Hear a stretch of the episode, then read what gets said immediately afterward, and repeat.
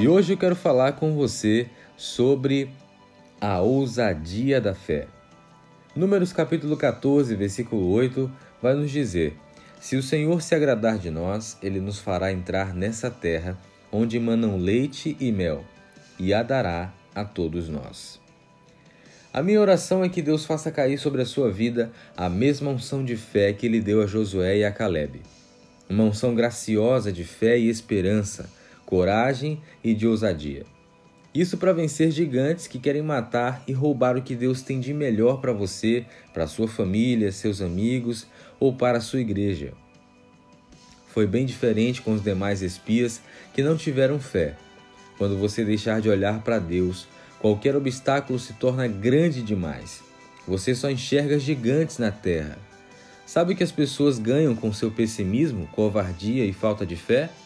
Ganham força para influenciar negativamente a sua vida, para assim conseguirem te paralisar e impedir que você chegue ao lugar que eles mesmos foram impedidos de entrar, a terra prometida.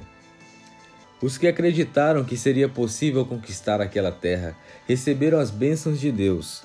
Em Marcos capítulo 11, versículo 23, Jesus nos ensinou a exercitar a fé. Ele disse: eu lhes asseguro que se alguém disser a este monte: Levante-se e atire-se no mar, e não duvidar em seu coração, mas crer que acontecerá o que diz, assim lhe será feito. Coloque a sua fé em ação para ser guiado na hora da prova. Só assim você vencerá os gigantes e os obstáculos da vida, para alcançar sucesso e entrar na terra prometida.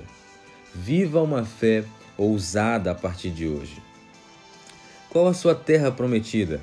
Apresente a Deus. Vamos orar nesse momento. Deus, muito obrigado, Senhor, por essa pessoa que ouve essa reflexão. E nós queremos profetizar nessa manhã, uma manhã de vitória, uma manhã de bênçãos, um dia vitorioso no teu nome. Que a fé dessa pessoa possa crescer cada vez mais. Que a fé em seu coração venha crescer no nome de Jesus. E a fé vem pelo ouvir e o ouvir a palavra de Deus. E esse ouvir não é somente ouvir de ser audível, mas ouvir de meditar, de praticar e de pôr em prática a ousadia da fé.